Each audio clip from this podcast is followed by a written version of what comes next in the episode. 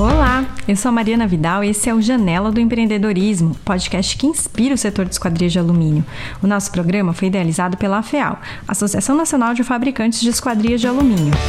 Este programa é um oferecimento de Roto Fermax, tecnologia para portas e janelas, e Sebrace, a marca do vidro.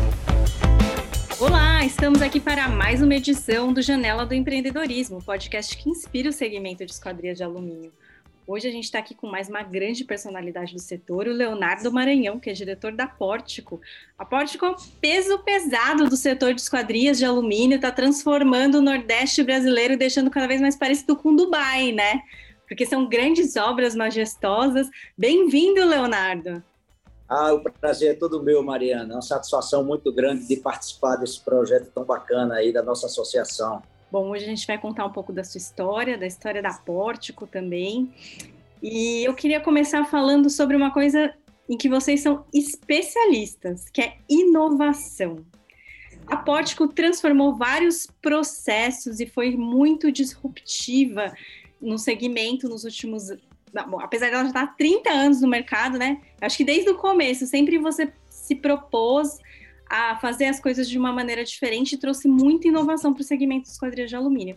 Eu queria que você comentasse um pouquinho sobre isso. Quais foram essas inovações que vocês trouxeram e como é que foi isso? Como é que é você pensar diferente? Ah, muito bacana essa pergunta. Ah, na verdade, é o seguinte, Mariana, quando nós começamos lá atrás, o segmento de esquadrias ele era um segmento extremamente rudimentar se caracterizava, acima de tudo, por práticas extremamente artesanais. E a gente viu que nós precisávamos pensar diferente e, sobretudo, agir diferente. Então, começamos a fazer uma análise do que é que a gente poderia propor para nos diferenciar nesse mercado que não tinha nenhuma nada que agregasse valor. Então começamos a, vamos dizer assim, a exercitar esse pensamento, exercitar esse é, essa ideia de ver o que, é que a gente poderia fazer e o que, é que a gente poderia trazer de novo para o setor, para o segmento. Então, lá atrás, quando começou, fomos pioneiros a, a usar fachadas com, com structural glaze, né, com vidros colados aqui na região.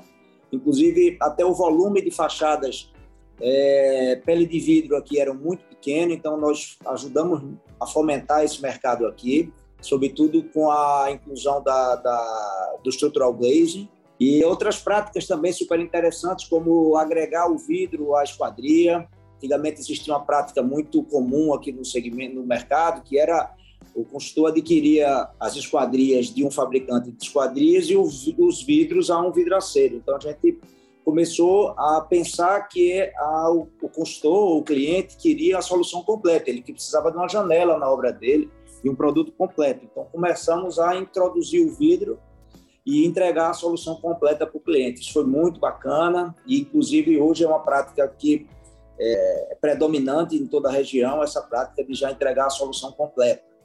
E aí surgiram outras, vamos dizer assim, outros desafios, né? E outras e outros materiais que foram introduzidos na nossa arquitetura e a gente se sentia na obrigação de trazer em primeira mão para cá, como as fachadas em ACM, mais recentemente, com o advento da norma de desempenho, a gente se esforçou muito em trazer soluções de acústica para a região.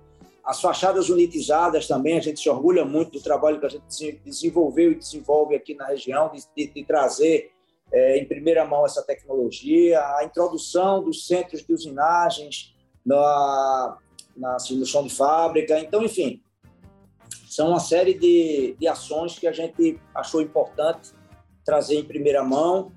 E não só isso, mas soluções é, construtivas. Em alguns desses projetos que a gente participou, a gente sentia necessidade de ter alguma solução específica.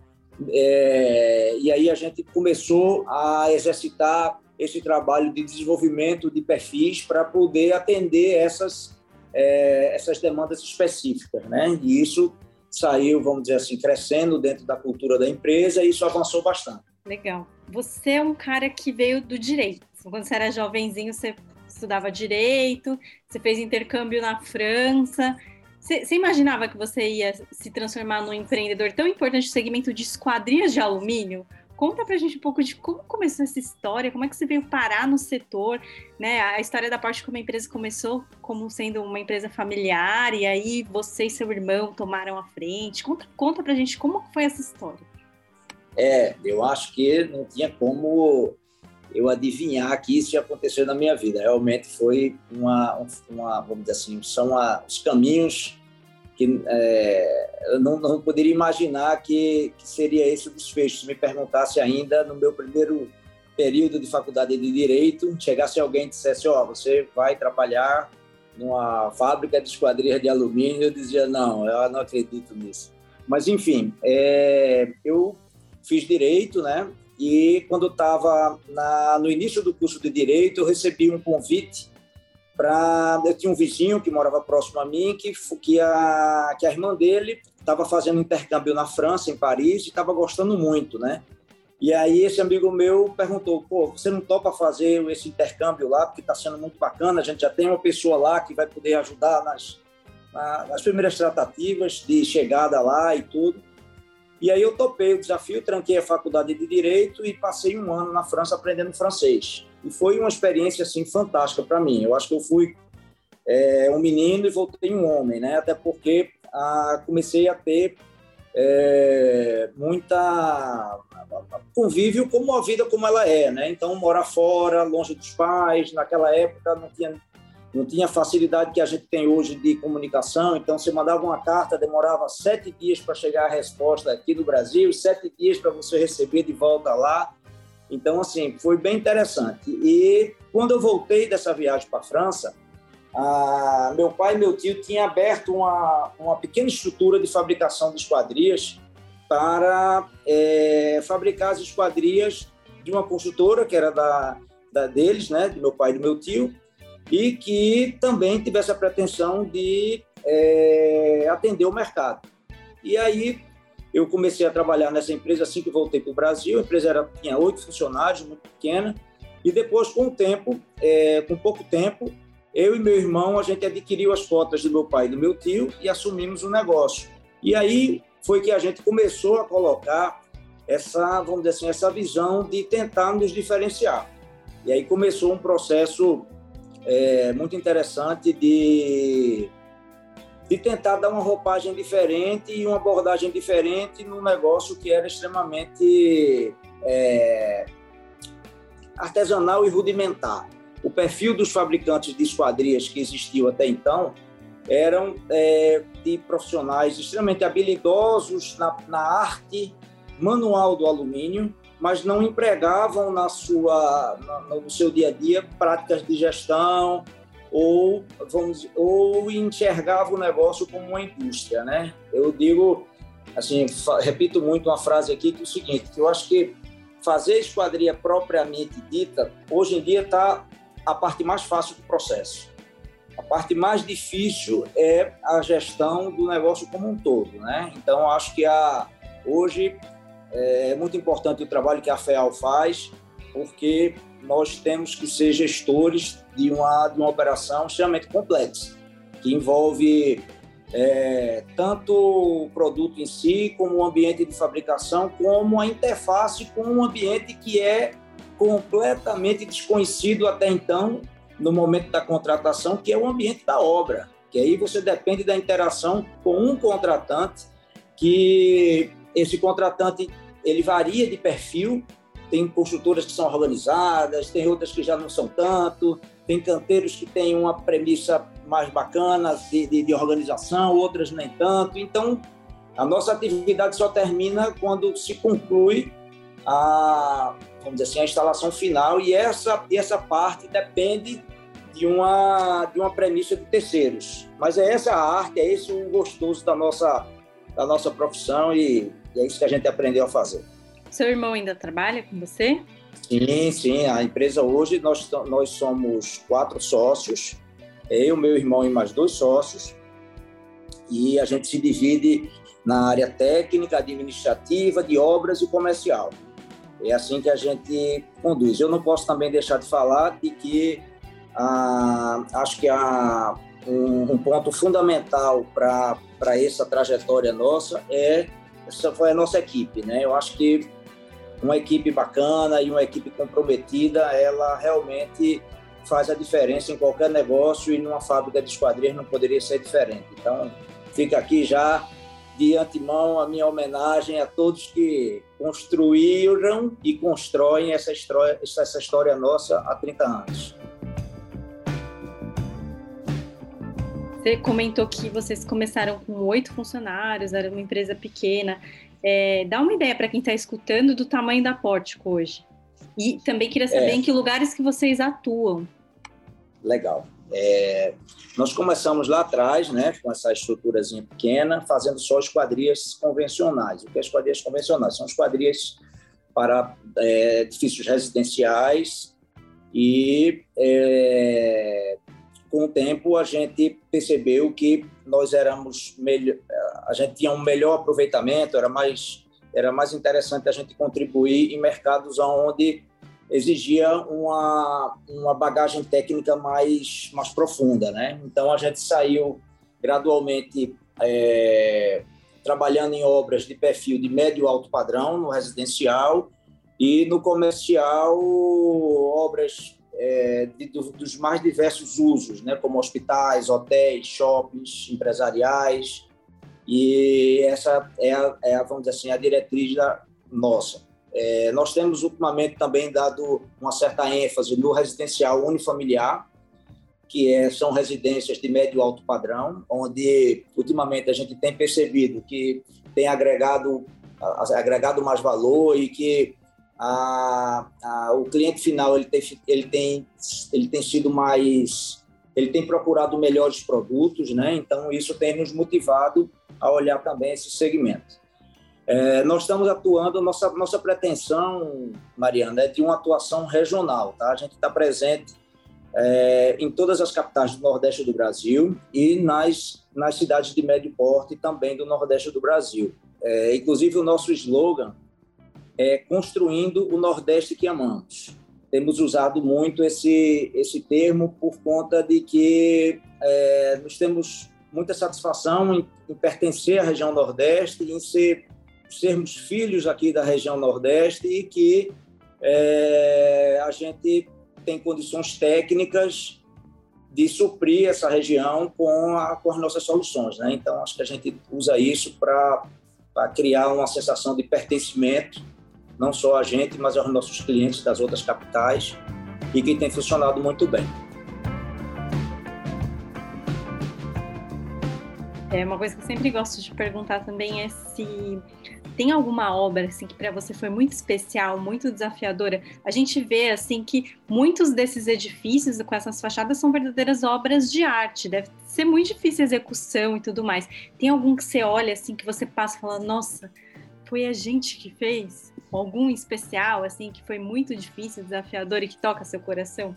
Ah, tem sim, tem sim. Ah, o que vem, o que veio na minha mente aqui, talvez não tenha sido hoje a obra mais difícil, mas na época foi bem difícil, foi um divisor de águas na nossa vida, que é o aeroporto do Recife. O aeroporto do Recife foi uma obra muito emblemática aqui para a gente, porque ela veio muito próximo à obra do Fórum do Recife também, que foi uma obra muito grande que, que a gente fez.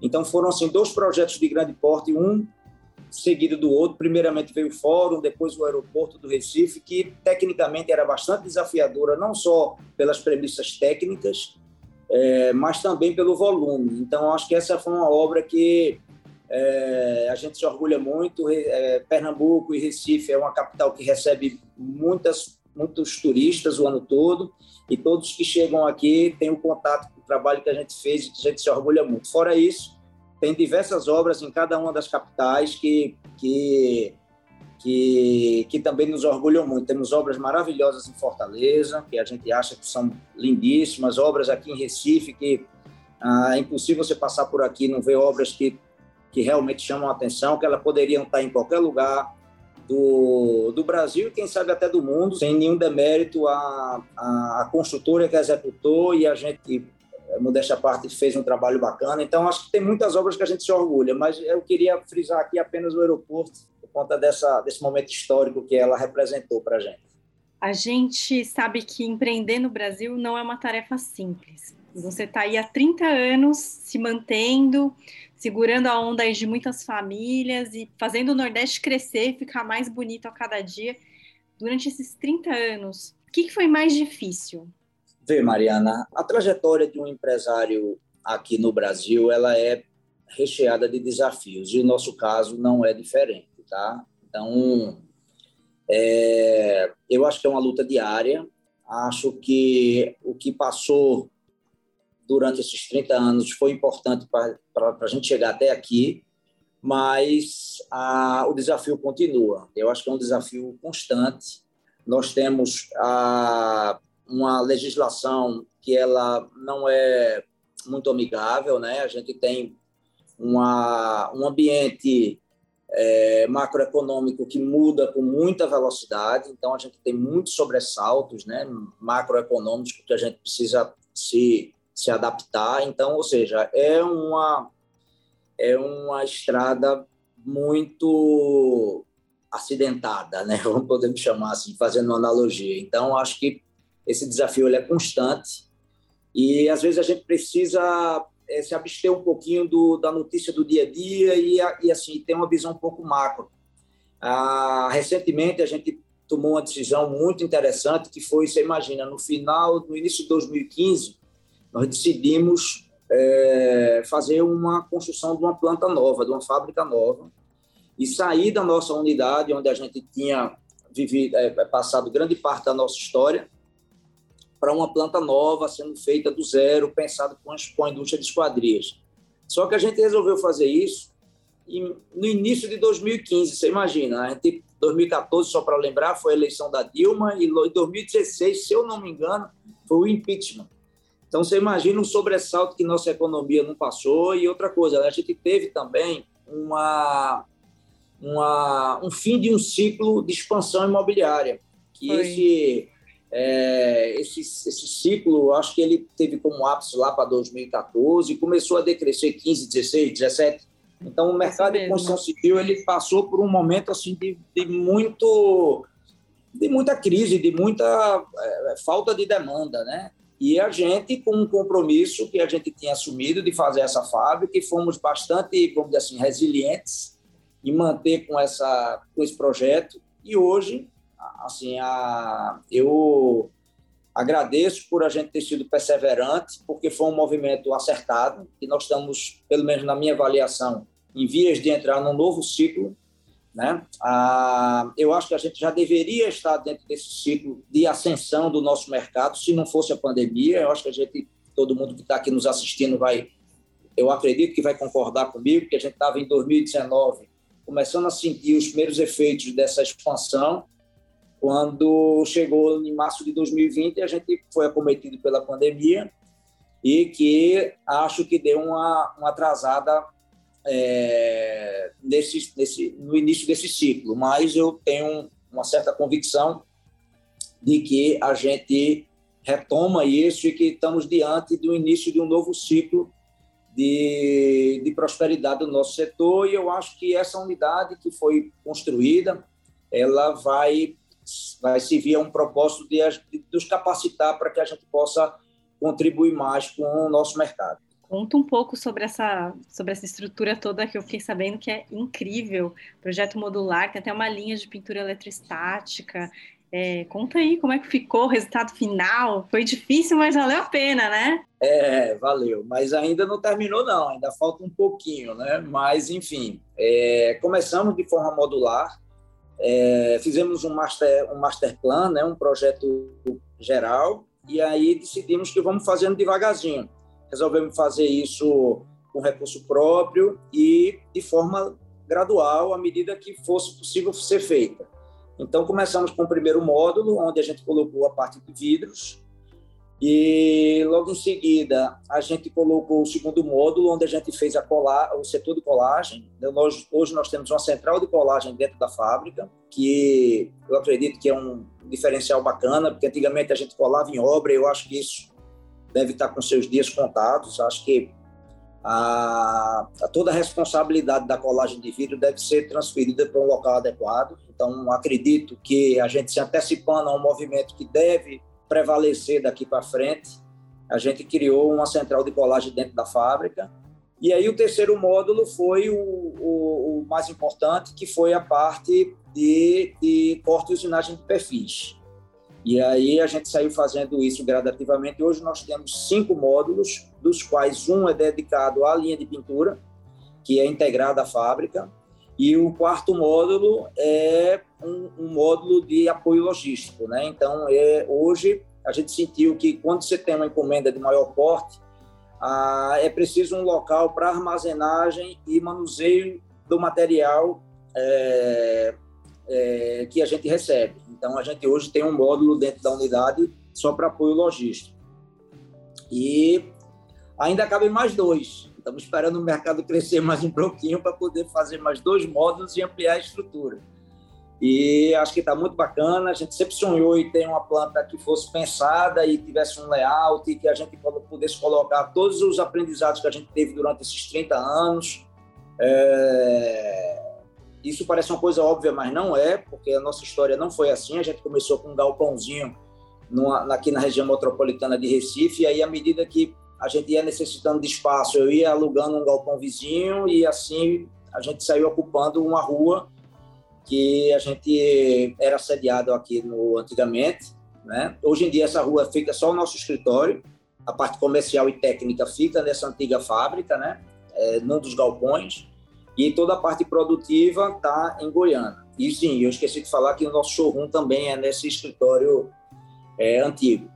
Mas enfim, a gente ficou o nosso fluxo de produção muito comprometido no passado, porque parte da produção era feita num local, que aí transitava para um outro. Então, assim, a gente nunca pôde idealizar o melhor fluxo produtivo. A gente tinha que se adequar ao que, o que era disponível naquele momento, né?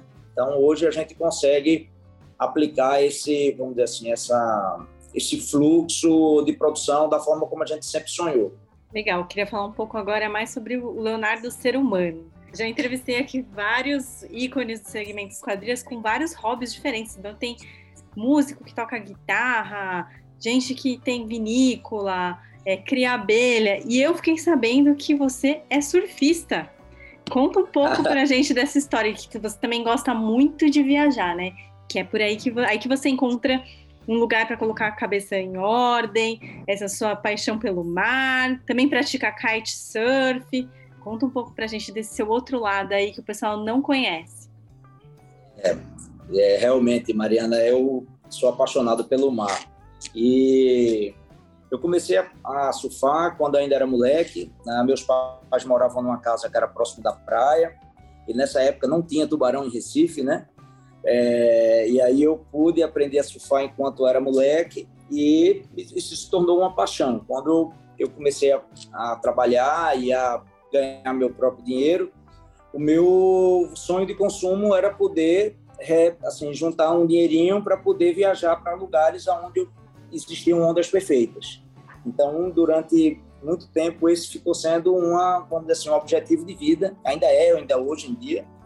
É, mas é engraçado, porque eu lembro que no início da minha vida, eu todos os meus, os meus sonhos materiais, né, é, consistiam em poder juntar um dinheiro para ir surfar em algum lugar. Nunca era para comprar alguma coisa, né? Então, é, foi bem interessante que com isso ficou sendo uma, uma, uma, motivação muito bacana de vida e isso trouxe a, a de, assim, é, trouxe por osmose, uma, um currículo bacana, de ter conhecido lugares incríveis, né?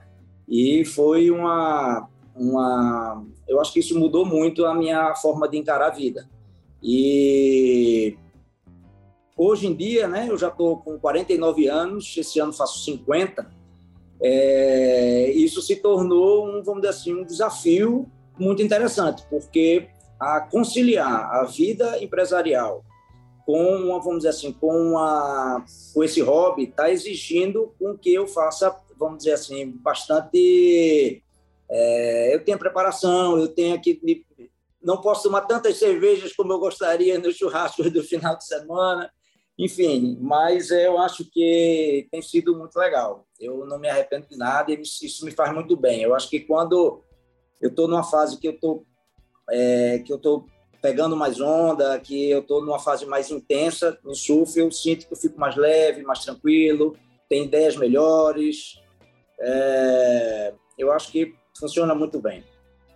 Conta pra gente para onde você foi viajar para surfar já. Foram lugares incríveis. Conta ah, aí.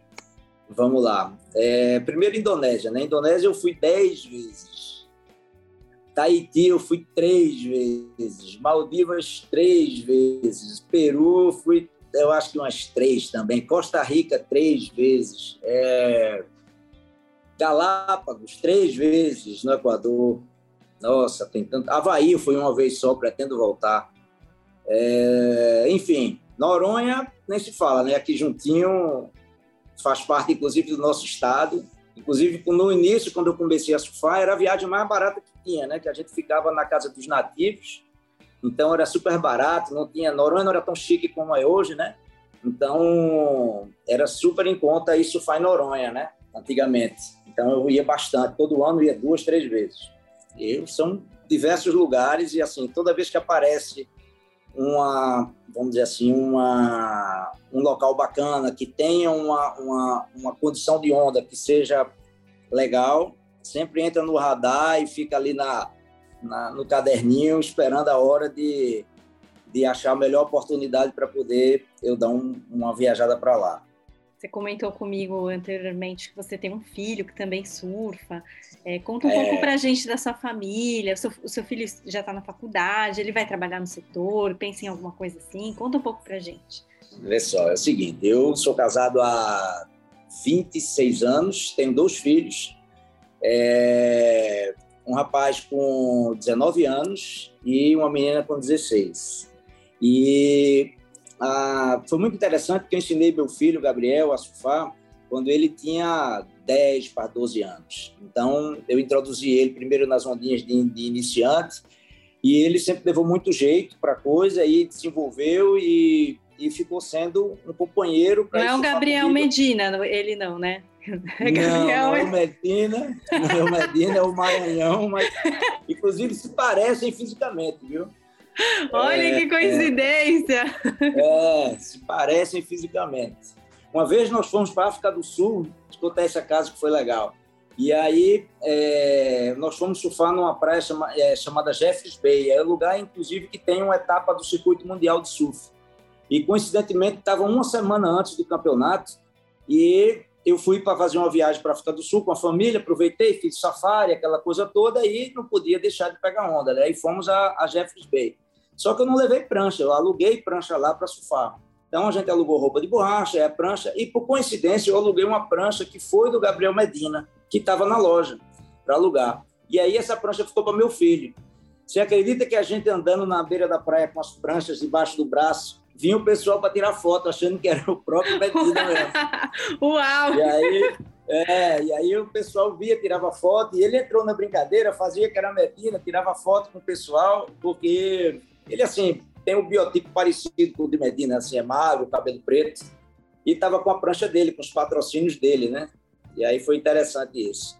Mas, enfim, ele hoje é um companheiro de surf, a gente quando dá, a gente viaja juntos. Não, agora está ficando um pouco mais difícil, porque ele está morando aí em São Paulo, ele está cursando o INSPER. Está ficando mais difícil, né? Então, mas nas férias de meio de ano e de final de ano, quando ele está aqui, é meu companheiro inseparável, né? E não sei se você sabe, as melhores horas para surfar é de manhã cedo, bem cedinho, antes do sol nascer, porque normalmente o vento está numa situação boa, né?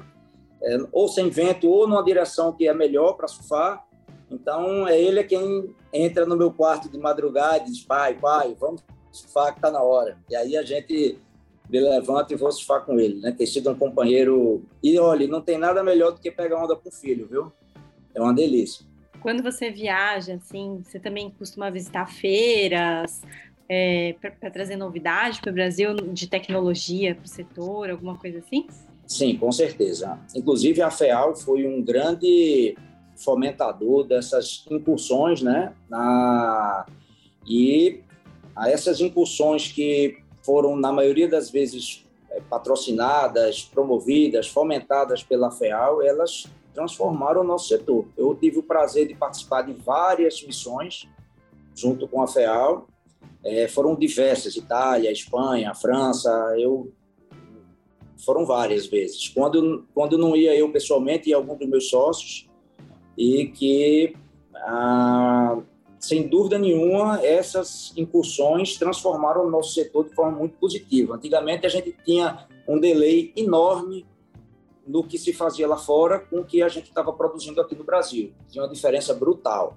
E hoje a gente é óbvio que a gente ainda tem uma diferença, mas não é uma uma coisa tão surpreendente tu era no passado. É claro que você acha com uma certa frequência, inclusive, em alguns pontos, vamos supor, na parte de energia renovável, eles estão novamente na nossa frente, mas se você, é, na parte de esquadrias é, residenciais, por exemplo, sem falar de automação, né, que também eu acho que eles estão na frente, nós já, já encostamos. Eu acho que a gente já não tem mais aquela aquele sentimento negativo que a gente dizia, poxa, que pena que a gente não tem isso aqui. Hoje, esse sentimento, ele é menor. De uma maneira geral, então, você acha que o associativismo, ele faz bastante diferença para o nosso setor, assim, que o trabalho da FIAL tem feito diferença para você? Você comentou dois aspectos, né? Essa questão de poder viajar com o pessoal e de gestão, né? Gestão ajuda as empresas do setor. Como é que você acha que o associativismo agrega valor para o segmento de esquadrias de alumínio e torna a gente mais forte e representativo? Ah, sem dúvida nenhuma. Eu acho que a FEAL, ela, a gente comentou aqui que essas incursões internacionais que ela promoveu, ela, é, assim, foi transformou o nosso setor de uma forma brutal. E todas as, as, as iniciativas no sentido de de transferência de conhecimento, de alinhamento de, de, de postura empresarial, tudo isso traz um benefício gigantesco para o setor. E eu acho que a FEAL ela está realmente de parabéns na, nas ações que ela tem promovido. Sem dúvida nenhuma, respondendo a sua pergunta, é incontestável os benefícios desse comportamento na, no desenvolvimento do nosso setor.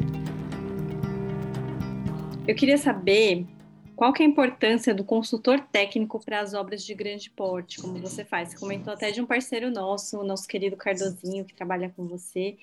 É, eu queria saber como que isso faz diferença na entrega e no desempenho do, dos projetos.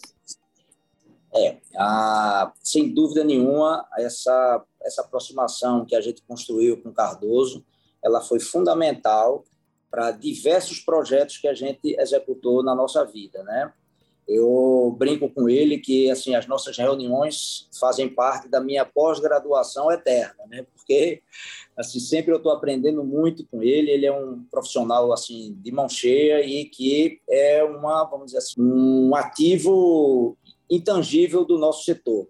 É, e aí isso começou lá atrás, quando a gente começou a ter necessidade da, da resolução de algumas de algumas questões técnicas pontuais e que essas questões técnicas, é, vamos supor, tinha um prédio que nós estávamos fazendo que tinha uma quina que estava que precisava ser melhor resolvida, vai. E aí a gente começou a resolver essas questões específicas e isso saiu crescendo.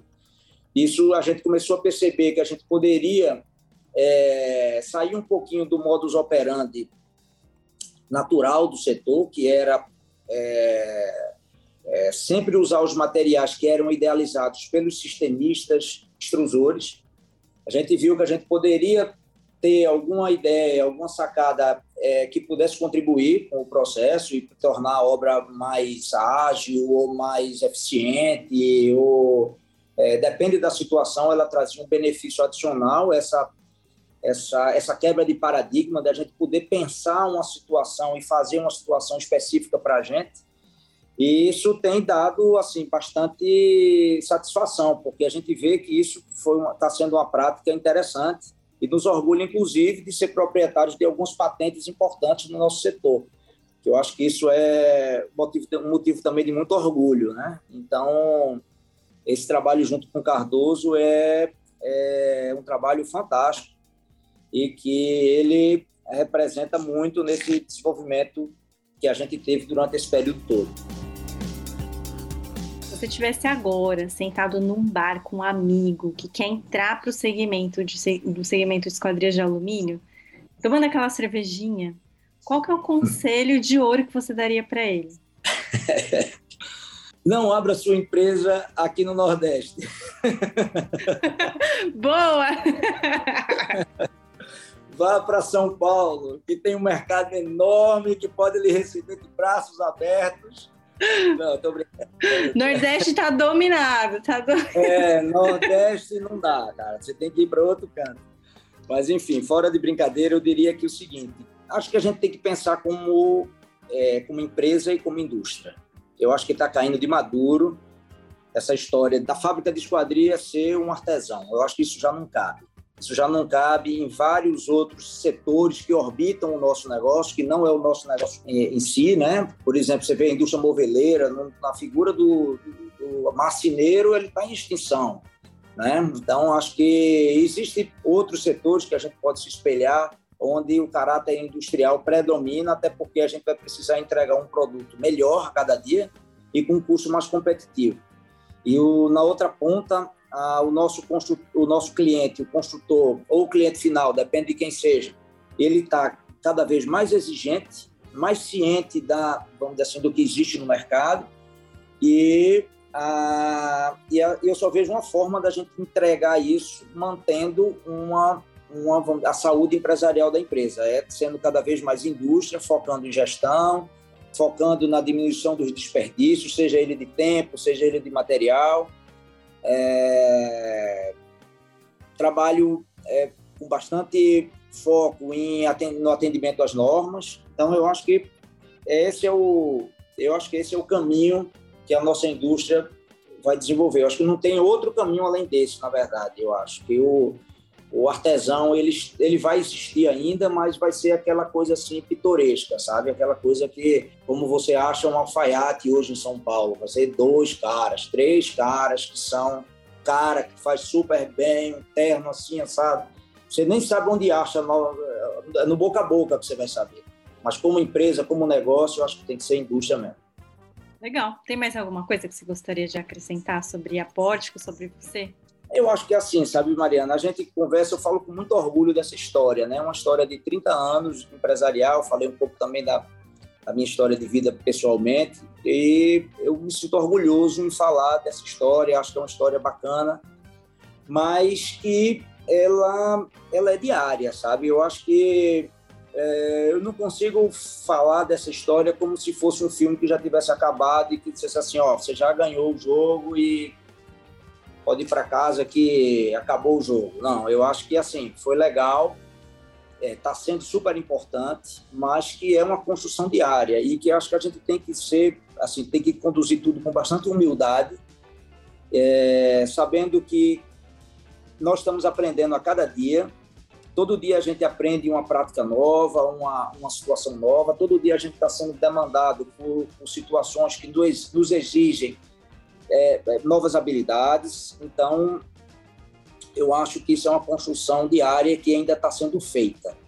Então, falo com muito orgulho do, do, da trajetória nossa até aqui, mas que ainda tem muita lenha ainda para queimar e que tem muita história ainda para acontecer, se Deus quiser, história de sucesso, de porque como você bem falou, é, outro motivo de orgulho é que aqui é, a gente tem a satisfação de estar tá é, empregando diversas famílias e, e, tem pessoas que estão conosco já há vários anos e assim formando suas famílias, criando sua, fazendo sua vida e isso eu acho que é também um motivo muito grande de orgulho, né? A gente poder contribuir com toda uma, uma, uma, uma cadeia e, e, servir também de, de parâmetro de evolução do setor. Eu acho que isso é, é muito legal.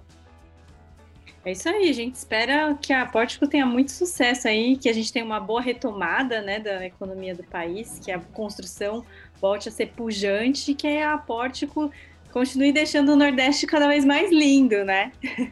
É, e é, é com muita satisfação que continuamos construindo o Nordeste que amamos.